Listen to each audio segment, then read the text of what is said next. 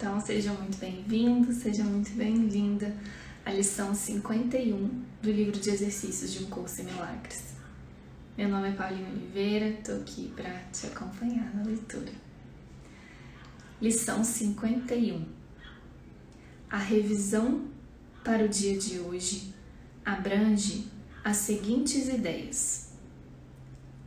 1. Um, nada do que eu vejo significa coisa alguma. A razão disso ser assim é que eu vejo o nada e o nada não tem significado. É necessário que eu reconheça isso para que possa aprender a ver. O que penso que vejo agora está tomando o lugar da visão. Tenho que abandonar isso, compreendendo que não tem significado, para que a visão possa tomar o seu lugar. 2. Eu tenho dado ao que vejo todo o significado que tem para mim. Eu tenho julgado tudo o que contemplo, e é isso e apenas isso que eu vejo. Isso não é visão. É meramente uma ilusão de realidade, porque os meus julgamentos têm sido feitos bem à parte da realidade. Estou disposto a reconhecer a falta de validade dos meus julgamentos, porque quero ver. Os meus julgamentos têm me ferido e não quero mais ver de acordo com eles. 3. Eu não compreendo coisa alguma do que vejo. Como poderia compreender o que vejo se o tenho julgado de forma equivocada? O que eu vejo é a projeção dos meus próprios erros de pensamento. Não compreendo o que vejo, porque é incompreensível. Não há sentido em tentar compreendê-lo,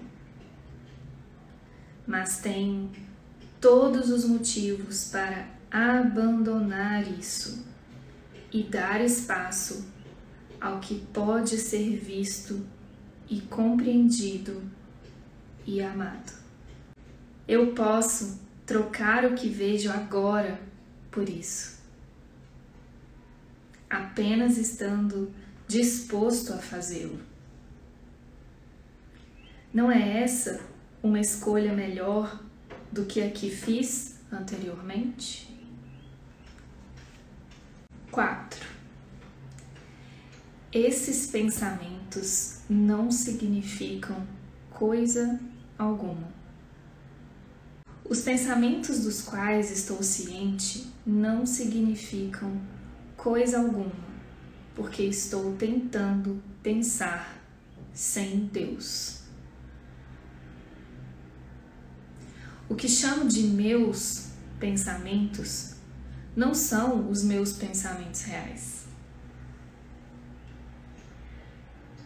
Os meus pensamentos reais são aqueles que penso com Deus.